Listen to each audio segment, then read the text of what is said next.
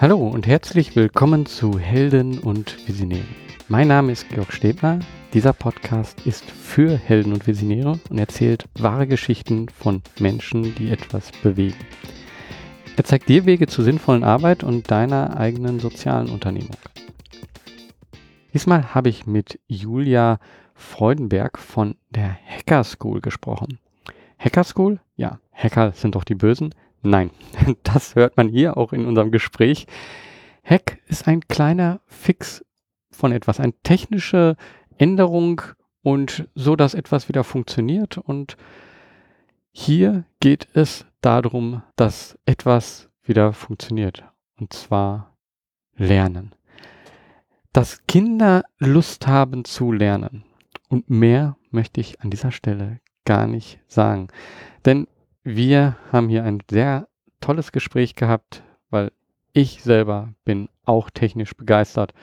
Und so sind wir vielleicht an einigen Stellen vielleicht auch ein bisschen in die Tiefe gegangen und haben Begriffe genannt, die nicht jedem gängig sind. Aber es ist ein spannender Podcast raus geworden. Viel Spaß beim Hören. Hallo Julia. Hallo Georg. Ja, schön, dass wir uns hier zusammentreffen ganz virtuell. Wir finden jetzt einfach ein bisschen Zeit, um uns unter, zu unterhalten zu Hacker School und ähm, du bist die Gründerin von der Hacker School und kennengelernt habe ich die Hacker School durch die Impact Factory in Duisburg, weil dort äh, habe ich die Cleo kennengelernt und die hat dort das vorgestellt. Ihr seid auch Teil dort in der Impact Factory, dass ihr dort äh, an dem Programm teilnehmt. Ich würde sagen, damit sich jeder erstmal ein besseres Bild machen kann, sagst du erstmal, wer du bist und ähm, was vielleicht dein Weg zum, zur Hacker School hin war. Sehr, sehr gern. Ähm, ich bin zwar nicht die Gründerin der Hacker School, aber ich bezeichne mich gerne als den Grundstein. Ja. Also die Hacker School ist 2014 von drei ähm, männlichen Geschäftsführern berufsbegleitend gegründet worden sozusagen, die gesehen haben, dass eben halt in der Schule so wenig IT-Kompetenzen vermittelt werden, dass es wahnsinnig schwierig ist, daraus Berufswünsche auch fundiert ableiten zu können. Und daher war der Ansatz zu sagen, was können wir als Wirtschaft machen? Können wir die Jugend dafür begeistern? Und das hat sich auf einem recht geringen Niveau, weil halt ehrenamtlich auch sehr gut abgezeichnet. Und ich hatte dann die große Freude, tatsächlich 2017 die Hacker School als Geschäftsführerin zu übernehmen. Ähm, ich hatte zu dem Zeitpunkt oder kurz davor in meiner zweiten Elternzeit gerade meine Promotion zur beruflichen Integration Geflüchteter in der Mache sozusagen und habe dann über ein flüchtlingsfreundliches Netzwerk den einen Gründer der Hacker School, den Andreas Orban, kennengelernt und hatte ja, ihm halt einfach zu dem Sonderprogramm, was da gerade geplant war, äh, diverse Punkte gesagt, die ich für schwierig umsetzbar hielt. Und daraufhin kamen wir dann zu dem Entschluss, dass ich eigentlich aus meinem Konzernleben ausscheiden könne und doch mal was Sinnvolles machen. Ja, und das war letztendlich tatsächlich mein Weg zur Hacker School. Wir haben ursprünglich gedacht, das ist was für zwei Jahre, um dieses Sonderprojekt eben halt einfach auch umzusetzen. Aber seit ich die Hacker School leite, ist es halt einfach ein so bereicherndes ein so bereichernder Teil meines Lebens geworden. Wir hatten in 2017 180 Kinder bei uns, in 2018 schon anderthalbtausend. Und dieses Jahr werden wir mit viereinhalbtausend Kinder rausgehen, die wir an Wochenenden in Firmen einfach mit den dortigen IT-Lern haben programmieren lassen. Und das ist einfach ein Projekt, ähm, was was Kindern Zukunftsmöglichkeiten aus, äh, aufzeigt und eben halt auch Ängste abbaut. Ähm, weshalb sie zum einen vielleicht auch erkennen, dass das ein schöner, spannender Beruf sein kann, aber auch einfach die Welt, in der sie leben, viel, viel besser verstehen ähm, und deswegen halt auch keine Angst davor haben. Und so gesehen, ich liebe dieses menschliche Entwicklungsprojekt sozusagen sehr. Für mich ist es Hobby, Beruf und Leidenschaft. Und zu sehen, was es mit den Kindern macht, wenn man sieht, dass sie für sich selber herausfinden, dass sie es hinkriegen, dass ihre Selbstwirksamkeit tatsächlich nicht bei der Digitalisierung aufhört und dass sie dadurch ganz andere Perspektiven und neue Welten kennenlernen, das ist einfach großartig zu sehen. Hm. Ähm, das heißt, du bist aber dann von, wenn ich das richtig verstanden habe, vom Angestelltenverhältnis dann in eine Geschäftsführerrolle äh, rüber gewechselt. Ist das so? Ja, ich war äh, vorher 20 Jahre in einem großen Konzern fast immer im Vertrieb so eine Grundfertigkeit, die mir auch hier jetzt wahnsinnig viel weiterhilft. Ja, und es ist halt, wir sind ein gemeinnütziger Verein. Ähm, ursprünglich war es ausgelegt eben halt wirklich als eine Projektleitung, aber es ist tatsächlich jetzt die Geschäftsführung, ähm, das Projekt der Hacker School national groß zu machen, eben mit dem Ziel, dass wir spätestens 2023 in der Lage sind, 100.000 Kinder pro Jahr in 600 Städten zu erreichen. Das ist schon eine ganz spannende Aufgabe. Mhm. Also man hört das auch, also das scheint wirklich etwas zu sein, was dich antreibt, was äh, für dich einfach auch ähm, Lebenssinn gibt. Äh, ja. Trotzdem ist natürlich so ein, ähm, ich glaube, es sind viele, die halt irgendwo in einem äh, Job drin sind und auch Dinge sehen, wo sie sagen so, hey, das würde ich gerne machen, ja, da würde ich meinen Lebenssinn sehen. Aber dann den Schritt zu machen und zu sagen, okay, ich äh, lasse das, was ich jetzt mache, hinter mir und äh, gucke mir eben genau das andere, Neue an. Wie, wie war das für dich? Also wie, wie bist du da ähm, vielleicht emotional auch durchgegangen? Wie hast du diesen Schritt gemacht? Es ist schon mal ganz schön tief Luft holen dabei, das ist richtig. Ähm, ich möchte mich jetzt ungern an dieser Stelle entzaubern, aber es gibt ein paar Faktoren, die es für mich deutlich erleichtert haben.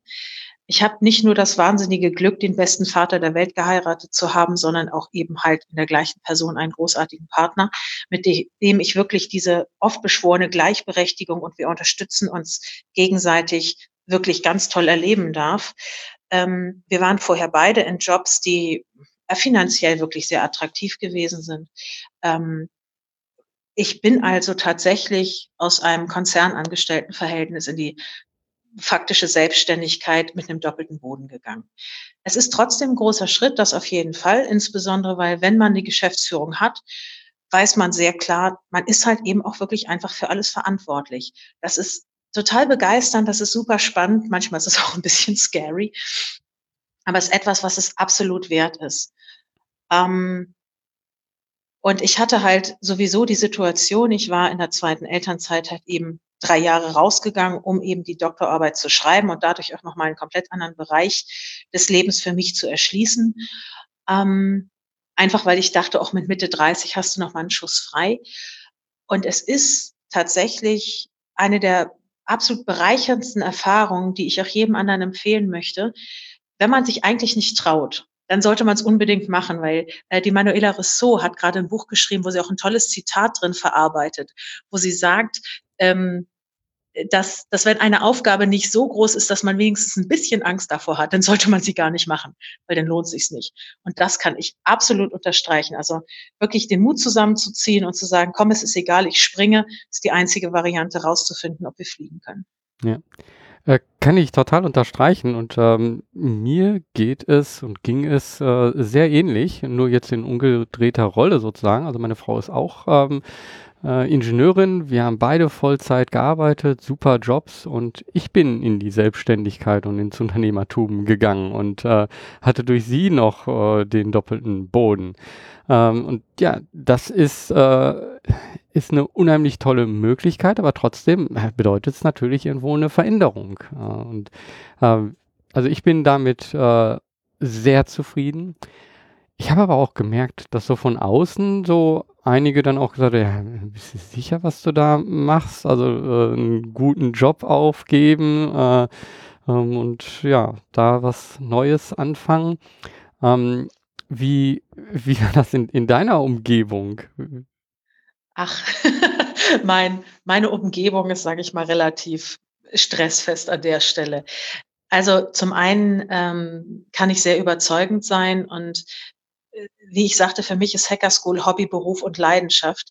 Und ich bin so davon begeistert und auch wirklich überzeugt, dass es ein, ja, im Konzerndeutsch würde man sagen, ein Game Changer sein kann. Einfach weil es wirklich die Rolle der Wirtschaft und auch die Wahrnehmung welche Rolle die Wirtschaft eben halt im lebenslangen Lernen spielen kann und auch sollte, komplett verändern kann. Und wenn ich von etwas begeistert bin, ist es gar nicht so einfach, mir an der Stelle zu widerstehen, sage ich mal. Also ähm, ich habe von guten Freunden auch häufig das Feedback gekriegt, sozusagen endlich, einfach, auch wenn ich lange im Konzern gearbeitet habe, ich war nie ein Konzernkind. Gut, ich habe Ben Jerry's mit eingeführt, also ich war eh im gallischen Dorf unterwegs sozusagen.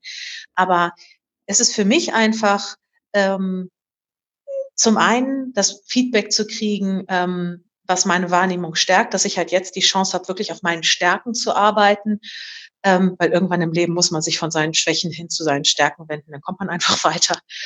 Und ähm, damit wirklich ein Projekt zu haben, ähm, was sogar äh, der Bundespräsident und seine Frau so toll finden, dass sie es auf eigenen Wunsch hin bei dem Antrittsbesuch mit kennenlernen wollten. Das ist einfach so begeisternd, ähm, dass ich tatsächlich aus meinem Umfeld ja, das einzige Feedback, was ich bekommen habe, wo ich ein bisschen drüber nachdenken musste, ist, Freizeit wäre auch mal ganz schön und du schreibst auch Mails im Urlaub. Aber es ist halt für mich, da es eben halt auch wirklich große Freude macht und im Moment einfach so wahnsinnig viel ansteht, es ist für mich okay. Meine Familie trägt das mit und meine Kinder flitzen eigentlich fast jedes Wochenende durch irgendwelche Hacker School Sessions durch. Die gehören mit zum Inventar. Also hm. ich habe wenig Gegenwind gekriegt. Ja.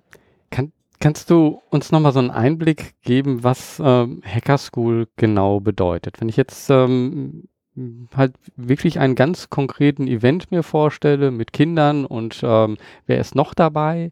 Wie läuft so etwas ab? Und äh, du hast gesagt, dass, ähm, also Hacker School denke ich halt sofort erstmal an IT und so weiter, aber du hast eben auch gesagt, das äh, verändert die Rolle der Wirtschaft. Ähm, wie ist da die Verbindung?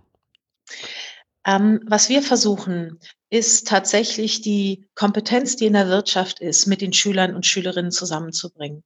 Weil wir sehen, dass die Schulen keine Chance haben, ITler in die Schulen zu kriegen. Warum sollten die dahin gehen? Die Kunden sind permanent da, die sind zunehmend anstrengender und sie kriegen nicht mehr wirklich viel Geld. Und deswegen zu sagen, da wir die Firmen nicht in die Schulen kriegen können, weil man da auch durchaus Bedenken haben kann ähm, zu Lobbyismus oder ähnliches, müssen wir gucken, dass wir über einen gemeinnützigen Verein die Kinder Richtung der Unternehmen kriegen. Und was wir ganz konkret machen, ist, wir nehmen an einem Wochenende in Räumlichkeiten in Unternehmen, die kostenfrei zur Verfügung gestellt werden. Wir nehmen zwei ITler, zehn Kinder und lassen die wirklich ein Wochenende lang geilen Scheiß machen. Also meine Mutter mag diesen Ausdruck nicht, aber es ist letztendlich das, was es ist die Jungs und Mädels, die das mit den Kindern machen, haben nur die Intention, dass die Augen zum Leuchten kommen und dass sich die Kinder da wiederfinden und verstehen, wie diese ganzen Nullen und Einsen zusammenhängen und wie viel Freude das macht, kreativ Sachen zu erschaffen. Und von diesen zwei RT-Lern zehn Kids, das ist für uns ein Kurs. Bis zu zehn Kurse machen wir in einer Firma parallel. Über 100 Kinder wird's zu laut. Ähm, und die Kurse sind in sich selber abgeschlossen. Sie sind barrierefrei, also ich brauche keine Vorkenntnisse mitbringen. Sie sind immer hands-on. Also ich möchte auch keine Vorlesung über JavaScript hören, sondern dass sie wirklich einfach am Rechner sitzen und arbeiten. Und sie müssen verpflichtend Spaß machen. Klingt vielleicht schräg, aber Erfolgserlebnisse sind das, was Kinder zum Laufen bringt. Und ein Erfolgserlebnis ist in der Regel für Kinder relativ schnell notwendig. Also müssen ITler einen gewissen Rahmen vorbereiten, auf dem die Kinder dann arbeiten können. Und wenn das alles zusammenkommt, entsteht eine derartig intrinsische Motivation, sich mit dem Thema weiter zu beschäftigen, dass nicht nur die ITler total begeistert sind in den Firmen, sondern auch die Kinder nicht nur einmal wiederkommen, sondern zwei, drei, viermal. Dann empfehlen wir sie aktiv auch weiter zu Initiativen, die halt eben auch mit Vorkenntnissen tatsächlich arbeiten. Ähm, aber es ist also dadurch, dass das Verständnis in den Wirtschaftsunternehmen so groß ist, dass dringend in der informatorischen Grundbildung der Schülerinnen und Schüler etwas passieren muss, ist die Bereitschaft auch sehr groß, auch im eigenen Interesse natürlich, die PR mitzunehmen, aber auch wirklich das eigene Wissen, was da ist, auch für das Employer Branding nach vorne zu stellen und zu sagen, man engagiert sich für ein Wochenende, um halt eben den eigenen Beitrag dazu zu leisten, dass sich Kinder und Jugendliche eben wirklich für den Zukunftsbereich engagieren können. Und wenn wir zu diesem Denken gelangen, dass ähm, dieses Selbstbild der Schule mit, das ist der einzige Ort, wo der Mensch im Leben lernt, wirklich in dieses gelebte lebenslange Lernen kommt, dass ich nicht nur selber bereit bin, auch an anderen Orten und in anderen Situationen zu lernen, sondern auch zu lehren oder Wissen weiterzugeben, dann können wir dadurch tatsächlich eine gesamtgesellschaftliche Veränderung auch in der Wahrnehmung von Unternehmen erreichen. Hm. Ich glaube, lebenslanges Lernen ist etwas, was du als Unternehmerin dann auch ähm, ja, die ganze Zeit machen musst. Was, was hast du gelernt auf dem Weg zu, zu Hacker School, wie sie jetzt ist? Äh, gibt es irgendwelche Tipps, irgendetwas, was du äh, denjenigen, die hier zuhören, mitgeben kannst? Wie viele Stunden hatten wir Zeit? ähm, also ich sehe tatsächlich, dass ich mit jedem Tag näher zu diesem Punkt komme, je mehr ich weiß, desto mehr weiß ich, dass ich nichts weiß. Ich weiß nicht, wer von diesen großen Philosophen das gesagt hat. Das sollte ich wirklich mal recherchieren.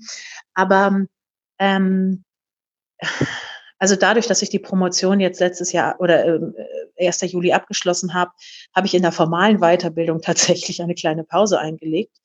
Aber dadurch, dass wir eben mit der Hacker School die beiden großen Themen dieser Zeit, Digitalisierung und Integration bespielen, habe ich halt überall Bereiche, in die ich mich einarbeiten muss.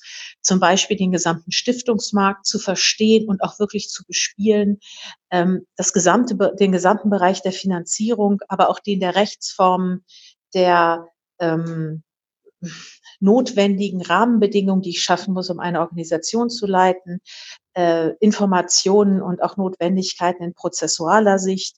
Wie habe ich welche Personalführungskompetenzen brauche ich persönlich, um in einem Team, was zwar, also mein Kernteam ist nicht ehrenamtlich, die werden schon dafür bezahlt, wenn auch eben halt im Sozialbereich, aber welche Personalführungskompetenzen brauche ich da? Weil fast alle in meinem Team ticken sehr, sehr stark auf Entscheidungen aus Überzeugung.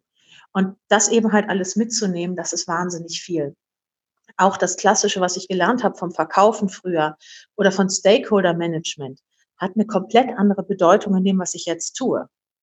Weil das Produkt an sich, Begeisterung von Kindern für IT, man kann das zwar theoretisch bepreisen, aber das, was wir halt eben machen, dass wir eine Schutzgebühr von 30 Euro pro Wochenende haben, dient ja eher dem Hintergedanken, ein Commitment zu schaffen, anstatt wirklich die Kosten zu decken. Davon sind wir meilenweit entfernt. Und dieses ganze Konstrukt zusammenzuführen und auch zu sehen, wo finde ich Unterstützer und wer kann diese Idee, diese Vision, dass jedes Kind einmal programmieren soll, bevor es sich für einen Beruf entscheidet, tatsächlich Wirklichkeit werden lassen.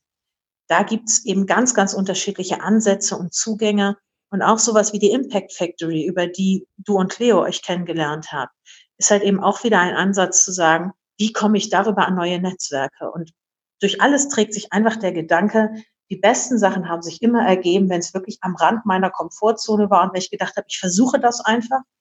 Und das Schlimmste, was passieren kann, ist, dass es nichts wird. Und daraus sind die größten Sachen entstanden. Ja. Ja, also immer wieder rausgehen und die, die Verbindung herstellen zu anderen. Das, deswegen mache ich diesen Podcast auch, um einfach äh, mit Menschen zu reden und von denen zu lernen. Ähm, und ich möchte das eben auch weitergeben an äh, diejenigen, die hier zuhören. Ähm, wir haben also jetzt dieses Lernen, das, also ja, das hört nie auf. Das, äh, das denken wir oder ja, das wird uns in der Schule so eingetrichtert, ja, wenn die Schule zu Ende ist, dann ist gut. Äh, aber ich glaube, das ist immer noch so ein gesellschaftlicher Fehlgedanke, dass das Lernen irgendwann aufhört. Und das finde ich sehr gut, dass äh, ihr das eben so aufgreift.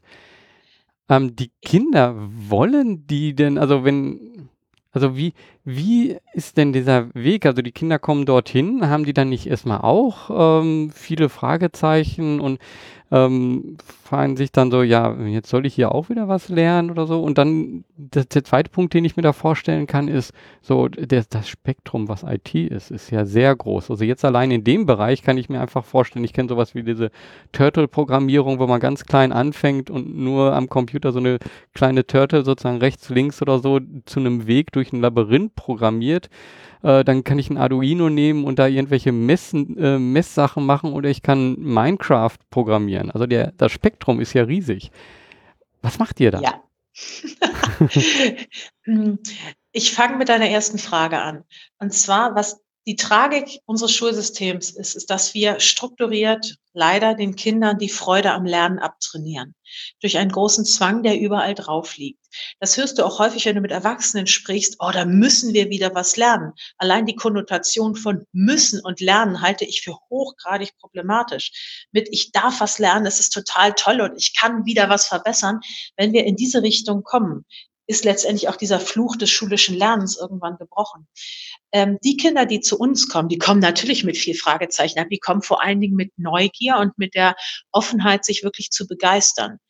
Weil also der Name Hacker School, der ist auch von den Jungs so großartig gewählt worden, weil er so wundervoll zweideutig ist. Weil Hacker sind das nicht die Bösen. Ja, das höre ich jedes Mal. Das Tolle ist, dass wenn du mit IT-Lern sprichst, ist ein Hack eine kurze IT-basierte Problemlösung. Also wenn du deinem, deinem Wecker sagst, er soll direkt mal mit der Kaffeemaschine kommunizieren, wenn er arbeitet, muss auch sie. Das würde sogar ich mit fünf Zeilen Code wahrscheinlich hinkriegen. Das ist dieses IoT, das Internet of Things. Ähm, das ist was, was man als Hack beschreibt, in Abgrenzung zur Softwareentwicklung. Und das ist auch das, wozu wir die jungen Menschen ermuntern wollen. Natürlich ist mir klar, dass dieser Name großartig schillernd ist. Bis 14 kommen die Kids zu uns, weil sie Programmieren ausprobieren wollen, ab 15, weil sie denken, wir zeigen denen illegale Zugänge zu, ach, was weiß ich, Guthaben in Fortnite oder sowas. Also wir kriegen sie alle und der Name hinterlässt immer eine Spur im Hirn.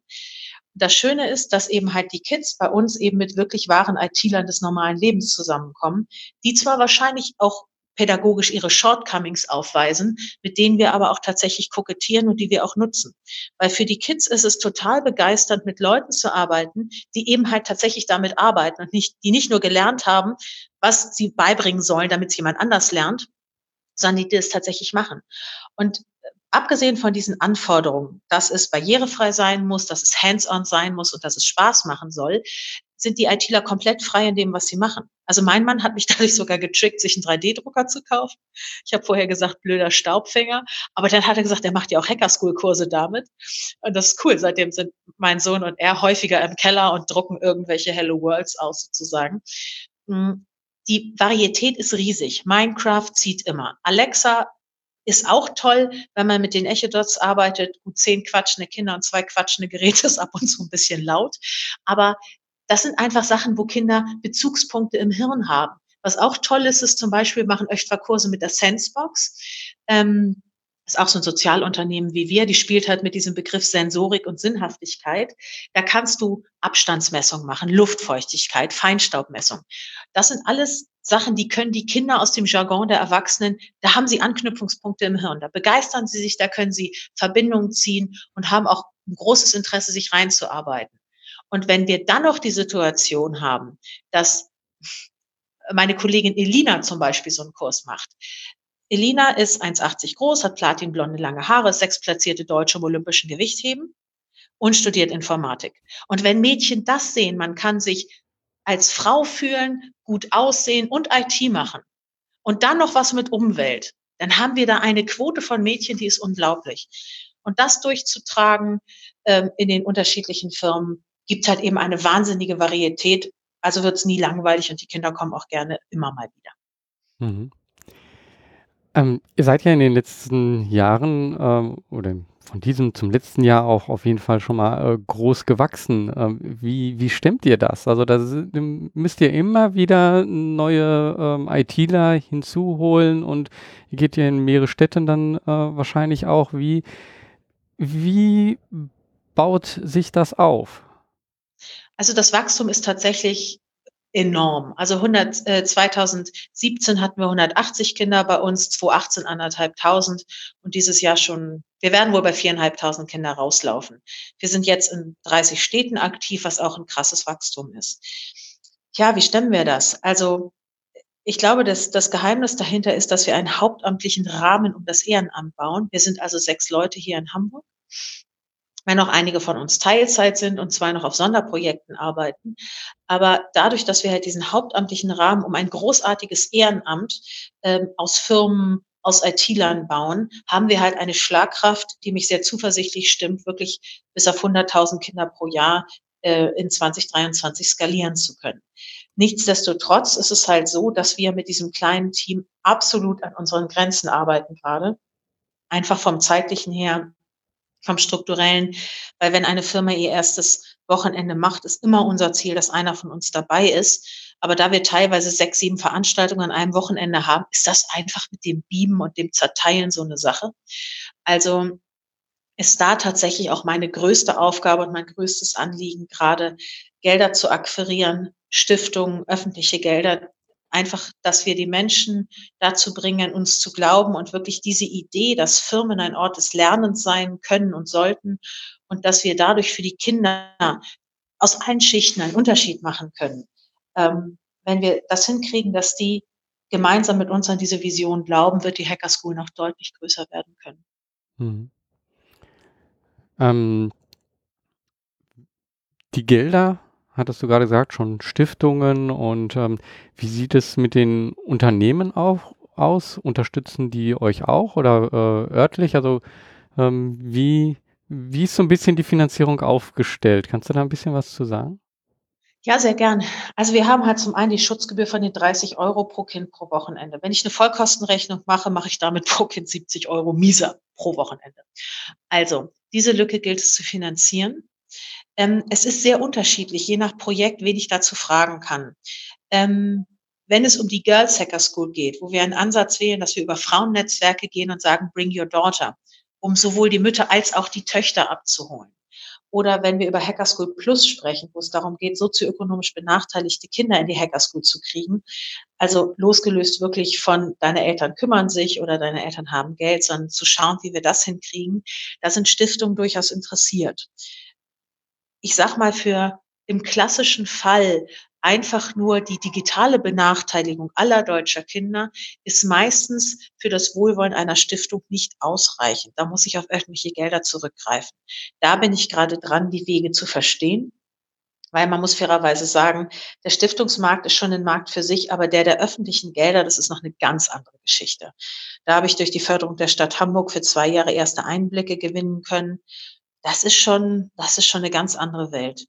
Die Unternehmen ähm, unterstützen uns derzeit zwar nicht direkt finanziell, das gibt es in Ausnahmefällen, aber das ist noch nicht der Fall. Wir arbeiten daran, auch ein ähm, wirkliches Förderkonzept dahinter zu setzen, wo wir über Fördermitgliedschaften nachdenken und die auch unterschiedlich bepreisen. Was man aber nicht vergessen darf, ist, dass die Unternehmen selber ein großes Invest fahren, indem sie diese Wochenenden unterstützen. Wir hatten einmal den Fall, wo eine große Firma ähm, tatsächlich an drei Standorten gleichzeitig so eine Session veranstaltet hat und weil die eben auch im Beratungsbereich aktiv sind, haben sie mal auf eine Kostenstelle alle Kosten gebucht, die für die Hacker School entstanden sind. Also Vorbereitung, Kurse, Durchführung, Kurse, Catering, Pförtner, Elektrik und so weiter. Die Zahl war absolut eindrucksvoll. Und je nachdem, wie Unternehmen aufgestellt sind, ähm, ob es nur in Anführungsstrichen darum geht, eine Security und die Technik aufzufahren, da bist du auch schon, also noch nicht unbedingt immer im fünfstelligen Bereich, aber größer als fünf, 7.000 Euro sind die Unternehmen mit einer ganz normalen Session häufig auch schon dabei. Und das darf man eben halt an der Stelle, glaube ich, auch nicht unterschätzen, dass einfach dadurch, dass die Unternehmen ehrenamtlich ähm, ITler ähm, begeistern oder auch Local Organizers, wie wir sie nennen, also Menschen, die einfach in der Orga aktiv sind, da leisten die tatsächlich auch so schon einen großen Beitrag, der wirklich Anerkennung verdient. Mhm. Wie finden die ITler zu euch über die Unternehmen oder ähm, macht ihr dort auch richtig Akquise? Wie, wie geht das? Also je nach Definition Hai und Henne, es gibt immer so ein bisschen so eine und solche. Wir haben ITler, die von uns über Netzwerke hören, wie auch immer, und sagen, super gut, das muss meine Firma auch machen. Sehr spannender Ansatz. Es gibt aber auch Firmen, die wir über unsere Netzwerke ähm, kennenlernen oder die von uns hören, die sich melden und sagen, wir wollen diesen Gedanken unterstützen was müssen wir tun? Ähm, unser Ziel ist es tatsächlich, im Schwerpunkt mit den Firmen jetzt zu arbeiten, die auch eigene ITler haben, die sie dafür begeistern. Ähm, einfach weil unser ITler-Netzwerk national noch nicht so stark ist, dass wir auch eine Firma ohne ITler problemfrei bespielen können. Es gibt auch jetzt Gespräche mit Universitäten, Hochschulen und auch privaten Hochschulen, um da zu sehen, kann man ähm, die Begeisterung von Kindern in Kursen, kann man das auch mit studentischen ähm, Ansätzen beflügeln, um da einfach auch noch mehr Menge zu generieren. Es gibt sehr unterschiedliche Wege. Das Gute ist, durch die super flachen Hierarchien, die wir haben, können wir im Moment noch fast auf jede machbare und ernst gemeinte Idee der Kooperation eingehen. Und dadurch, es gibt nicht den einen Weg zu uns zu kommen. Es gibt sehr viele Möglichkeiten, wenn man sich engagieren möchte. Ja, das gehört eben auch zum Lernen dazu, einfach mal was auszuprobieren, einfach mal in irgendeine Richtung zu gehen äh, und dann vielleicht auch zu merken, so, oh, okay, das, was ich mir da schön ausgedacht habe, das funktioniert nicht. Äh, also mein Learning daraus, äh, ich gehe das Ganze anders an. Mein tägliches Brot. Ja. Gibt es noch eine besondere Geschichte, die du erzählen kannst, äh, die das so ein bisschen unterstützt, dass du das machst und dass dich das so antreibt? Also Hast du da bestimmte Dinge erlebt, von denen du dir erzählen kannst? Muss ich jetzt auch gucken, welche der Geschichten ich nehme. Also ähm, man hat ja sehr, sehr viele Anknüpfungspunkte auch immer über sein eigenes Leben. Und da ich selber Mutter bin und schon ähm, laut meiner Mutter immer einen Fable dafür hatte, anderen Menschen zu helfen oder sie zu ermuntern, sich selber zu helfen, ist es halt sehr begeisternd zu sehen, wenn man beispielsweise am Sonntagnachmittag bei unseren Sessions dabei ist, wo die Kinder sich gegenseitig und auch ihren Eltern vorstellen, was sie gemacht haben. Und wir hatten vor einiger Zeit mal so einen kleinen Drops bei uns. Wahrscheinlich war er gerade eben elf oder hatte noch einen elften Geburtstag vor sich. Der stand bei der Vorstellung vorne, der hatte den Microbit-Kurs mitgemacht. Das ist so ein kleiner, ich sag mal, ein Platinencomputer, so ein Mikrocontroller. Und ähm, der hatte sich eine Diebstahlsicherung dafür ausgedacht, weil das Ding hat ja so einen Lagesensor. Und wenn er die geklaut wird, wird er ja weggerissen. Und dann piept das Ding, blinkt oder explodiert, völlig egal. Aber der stand da vorne und war so begeistert von seiner Idee. Und dann hatten wir 80 Kinder im Raum, die ihn gefeiert haben wie so einen kleinen Helden. Und du hast gesehen, der wuchs zehn Zentimeter und ging da raus und dachte, ja, ich hab's voll drauf. Und so dieses, diese Wahrnehmung, diese Selbstwirksamkeit zu erfahren, das war einfach so begeistert. Also die anwesenden Eltern hatten da Pipi in den Augen und für mich ist es auch jedes Mal so eine Erinnerung, wo ich dachte, ja, das ist ganz genau das, was wir erreichen wollen, dass eben halt junge Menschen daran glauben, was sie selber können und eben halt diese Angst vor diesen, von dieser undurchsichtigen digitalen Welt verlieren. Das ist schon eins der, eins der ganz tollen Erlebnisse, an die ich mich immer sehr gerne zurückerinnere. Mhm. Ja, da sieht man, was Lernen bedeuten kann und in welche ganz anderen emotionalen Richtungen das gehen kann. Und also ich denke manchmal auch so, das äh, Schulsystem, also ich hader damit auch, aber ich weiß auch nicht, wie man das ändern soll. Und ich finde solche Ansätze, wie ihr das macht, einfach so mal losgelöst vom Schulsystem einfach mal was machen, es äh, zeigt einfach dann, was möglich ist. Und vielleicht ergibt sich dadurch auch mehr in, in unserem allgemeinen schulischen Lernen. Na, man darf ja nicht vergessen, wo unser Schulsystem herkommt. Das war ja damals die Idee, auch in der preußischen Zeit die Kinder von den Feldern zu kriegen und sie einfach auch vor dem Arbeitseinsatz nicht zu sichern, aber ihnen eine Lernmöglichkeit zu geben. Und es hat sich einfach der gesamte Rahmen komplett geändert. Und woran wir halt mit Hochdruck arbeiten, ist, dass die Schule uns nicht als Konkurrenz wahrnimmt. Ähm, wir wollen da ja gar nichts wegnehmen, sondern ich sehe uns halt wirklich als komplementären außerschulischen Lernort, der das auffängt, was die Schule auch strukturell einfach nicht leisten können wird. Und es geht mir nicht um um Blaming oder Schulbashing oder irgendwie was.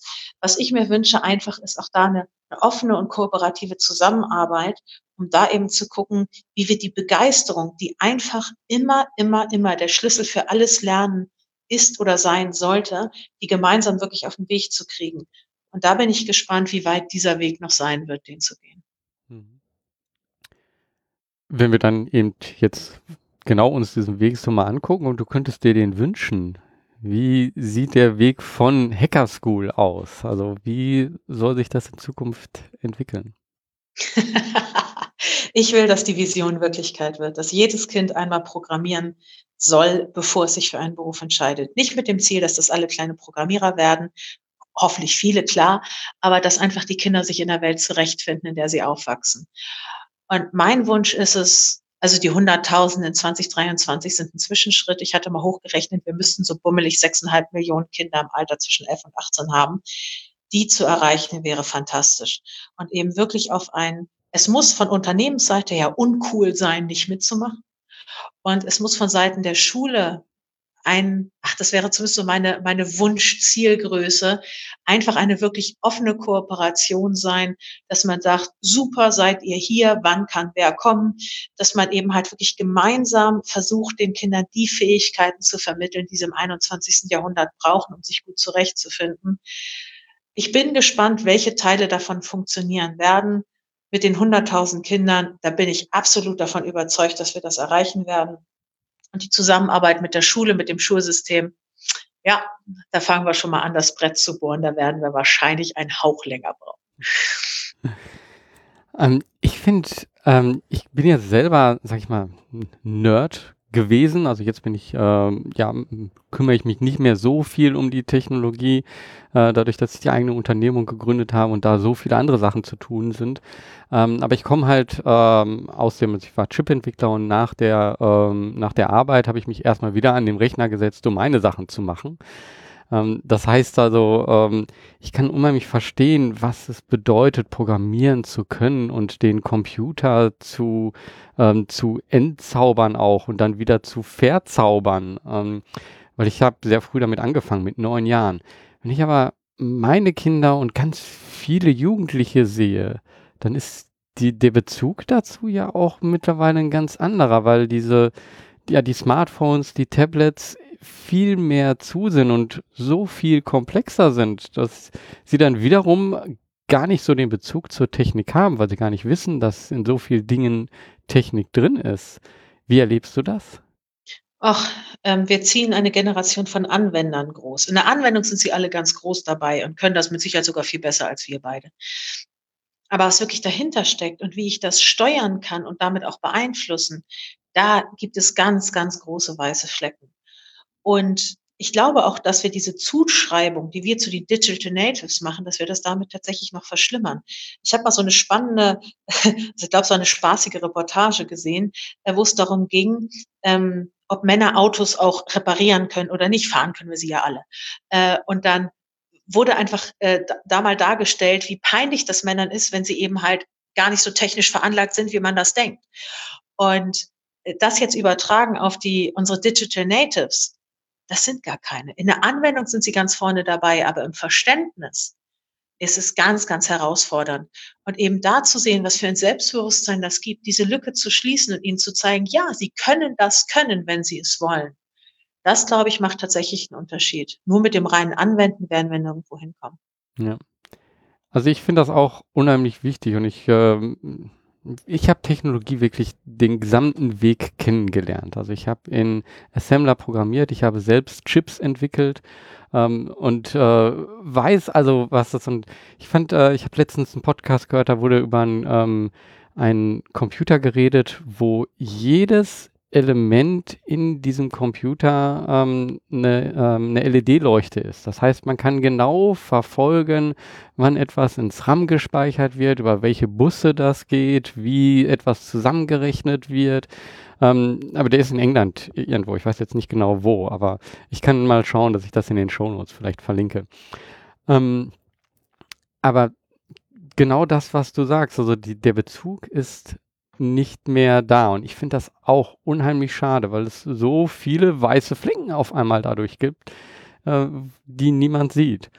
Ähm, ich ich glaube aber, dass, äh, dass sich das vielleicht auch irgendwann wieder ändern wird, wenn, wenn man einfach ähm, viel mehr sieht, oh Mann, das, das kontrolliert ja so viel. Wie kann ich das denn kontrollieren, was ähm, unsere Umwelt kontrolliert und dass darüber dann wieder ähm, ein viel größeres Interesse äh, kommt. Ich glaube, wir könnten da jetzt noch viel tiefer reingehen in, äh, in äh, wie ist das mit AI und so weiter, äh, wie entwickelt sich das dann da. Ähm, aber ich glaube, dann sprengen wir ja auch den äh, Podcast und die Zeit.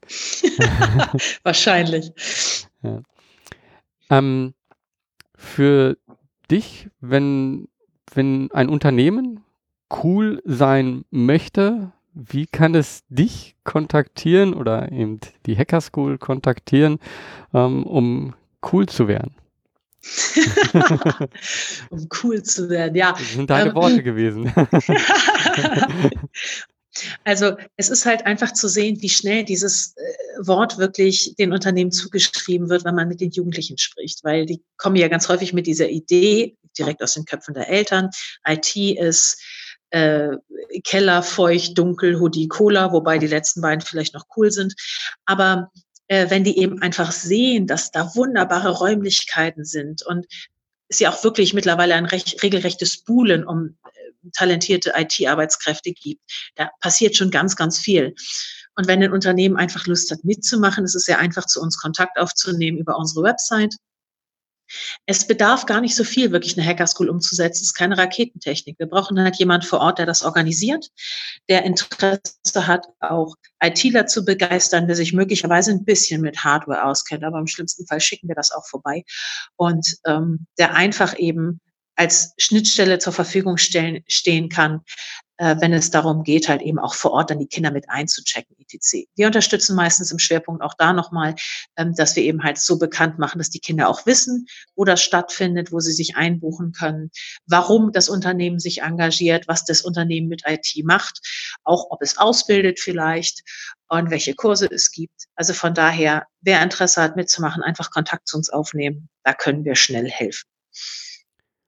Ja, super. Ähm, wenn man euch also kontakten will über Hackerschool oder hacker-school.de, ähm, dort genau. findet man euch.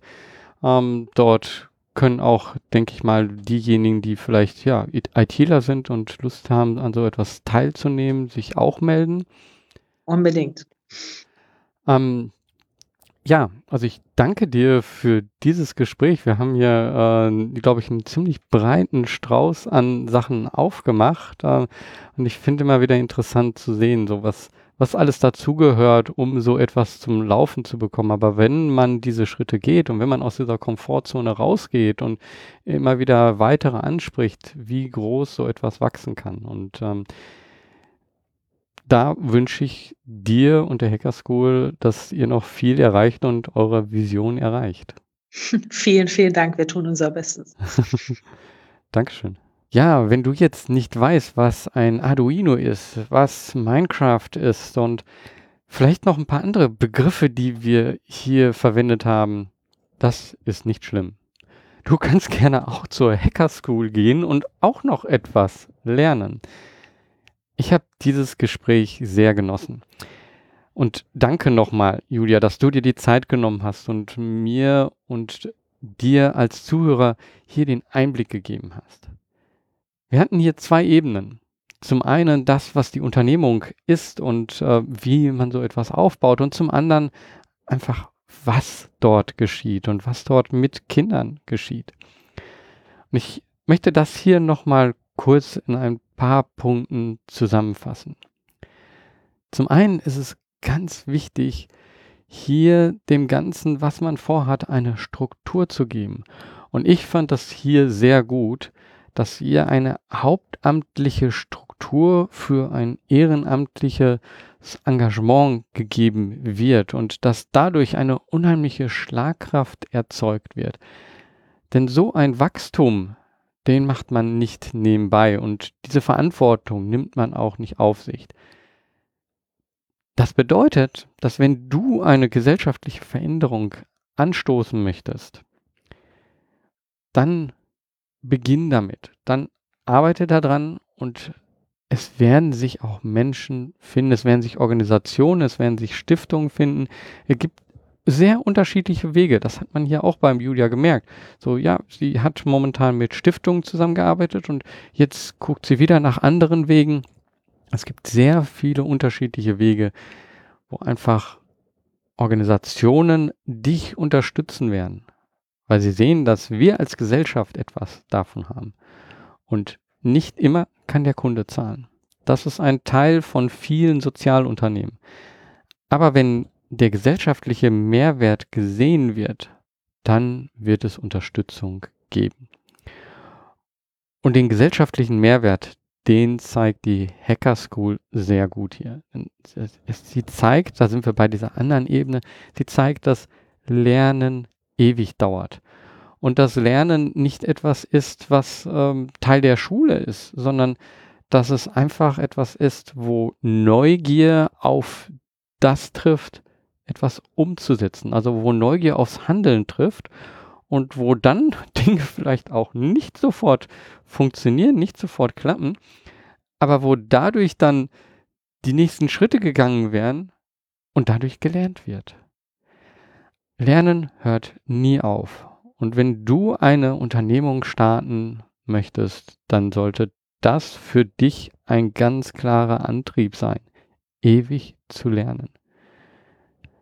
Denn du wirst immer wieder, so wie Julia auch sagt, aus deiner Komfortzone herausgehen und dann immer wieder neue Personengruppen, neue Organisationen ansprechen und immer wieder auch in neuen Wegen denken. Denn nur dann, wenn du da offen bist und ewig lernst, kannst du deine Vision auch vorantreiben, beziehungsweise kannst du deine Vision erreichen. Und Visionen hören sich zu Anfang sehr groß an, aber sie sind etwas, woran man sich sehr gut halten kann. Sie geben eine Richtung vor und sie helfen dir im Alltag auch zu entscheiden, so, ja, mache ich jetzt dieses oder jenes. Die Entscheidung musst du fällen.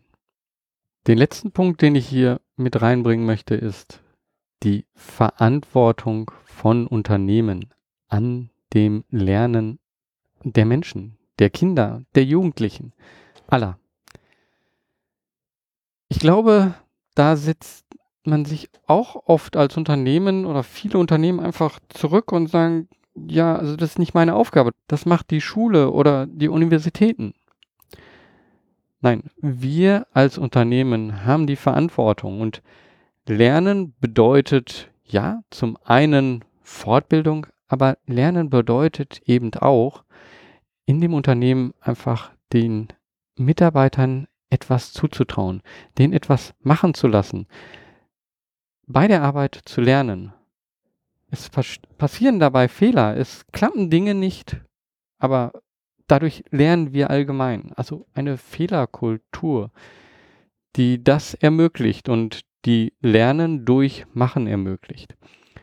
Und wenn wir alle dort viel offener sind und dadurch jedem seinen Lernprozess auch gehen lassen, dann wird es, glaube ich, viel mehr Unternehmen geben, wo jeder das Gefühl hat, hey, das mir ein Teil meiner Lebensqualität. Und, oh, ich bekomme dafür auch noch Geld. Nicht umgekehrt, wie es oft momentan ist. Ich bekomme dafür Geld, dass ich einen Teil meines Lebens abgebe. Das sollte nicht Sinn und Zweck des Unternehmens sein. Also, lasst uns kleine Veränderungen, Hacks finden, wie wir die Gesellschaft verändern können wie wir aus Anwendern Programmierer machen, wie wir ein größeres Verständnis für Technologie schaffen und gleichzeitig auch ein größeres Verständnis für Gesellschaft und gesellschaftliche Verantwortung. Denn Technologie ist aus unserer Gesellschaft nicht mehr wegzudenken. Und damit müssen wir sie auch verstehen. Also, lass uns den Teil der Gesellschaft hacken, der uns nicht gut tut als Mensch. Mach was, beweg was. Dein Georg Städter.